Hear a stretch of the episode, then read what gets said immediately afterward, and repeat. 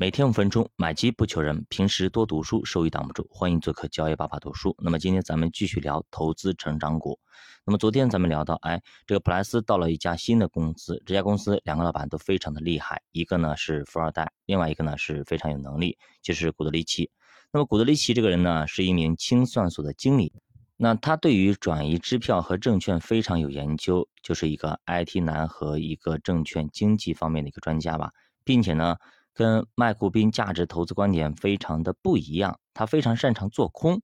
还有一个合伙人是莱格，他没啥学历，但是却负责公司的日常运营，也就是行政工作。这三个人的性格呢迥异，完全不同，反而呢增强了公司竞争力。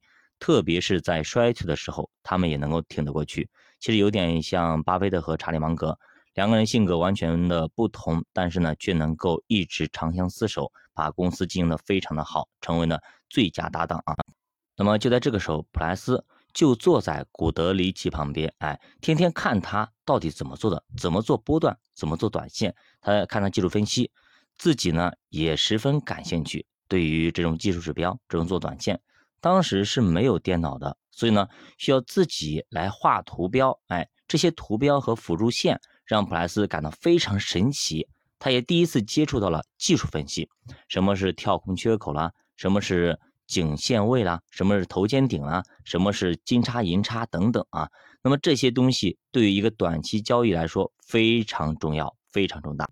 因为当别人都不会用这种方法的时候，你在用，那么你就是王者，你就能胜利。但是当所有人都在用的时候，这种方法就失效了。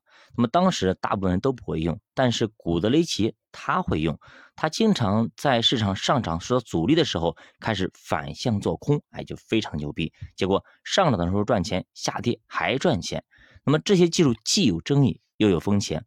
那么古德雷奇并不是神，虽然呢古德雷奇也擅长做空，也总能够赚到钱，但是呢错误。依旧非常多，也就是说，你在做空的过程中也经常发生很多的亏损。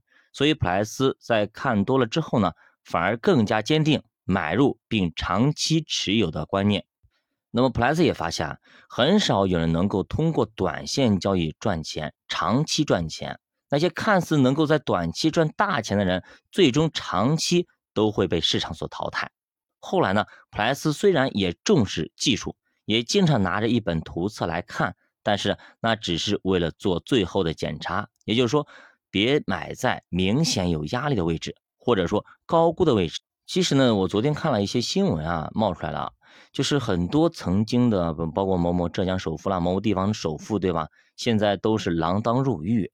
就是有些东西啊，你短期确实很风光，什么中央电视台采访啊等等都非常厉害，但是呢，长久下来看。这些曾经的富豪，现在要么就是穷困潦倒，要么就是在监狱里度过。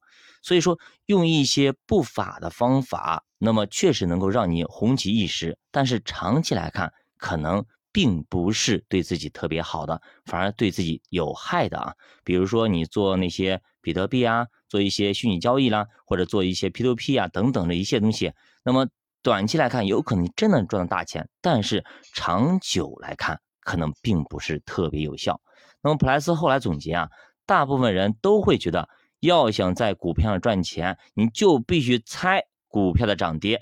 但是我们认为啊，这并不是一个什么好的方法。美国最大的财富来源是投资一家不断成长的企业，并且跟这家企业同甘共苦，不离不弃。这就是我们说的，那么在一个合适的位置，我们买进去，长期持有，就是费雪的方法。那么普莱斯之所以能够被雇佣啊，就是因为他之前有债券销售的成功经验。这个时候呢，麦库宾古德利奇公司呢正在扩大债券业务，这个时候需要一些员工。哎，也正好这一年呢，普莱斯刚好结婚，娶了一个女孩，叫做艾莉诺，但是并没有生孩子，而且呢，领养了两个孩子，一切看起来都非常的好。那么到了一九二七年，那么他们公司生意非常的好啊，令人很开心。那是一个美国超级繁荣的年代，历史上称它为颗粒之繁荣。当时英镑是世界货币啊，但是英国出口急剧下降，英镑统治力慢慢的削弱。其他的三大经济体，比如法国、德国、美国，采取宽松的货币政策。那这也让这三个国家啊经济啊出现了全面的繁荣，股市也是加速上涨，赚的是盆满钵满。很多家庭在股市上赚了大钱，拿钱去买汽车、买房子、买奢侈品等等，所以又促进了工业的繁荣。所以他们公司在经济业务中也赚了一大笔钱。他们甚至决定啊，乔迁到一个更大的办公室，一个豪华的写字楼里边。可以说，一九二七年到一九二八年，市场还算是合理，商业环境呢还算健康，股市涨，股息也随之增长。那么当时美国广播公司是一匹大黑马。二七年呢，股价是一百零一美，但是到了第二年，股价直接啊干到了四百二十美元，上升三倍啊，一年三倍多厉害啊！当时像普莱斯他们这种搞金融的人深受公众的喜爱。那么到底后来又发生了哪些事情呢？有哪些有意思的事情呢？那么普莱斯又有哪些进展呢？有哪些成长呢？我们下节继续接着讲，教爸读书陪你一起慢慢变富。如果大家对投资感兴趣，可以点击主播头像关注主播新米团，跟主播一起探讨投资智慧。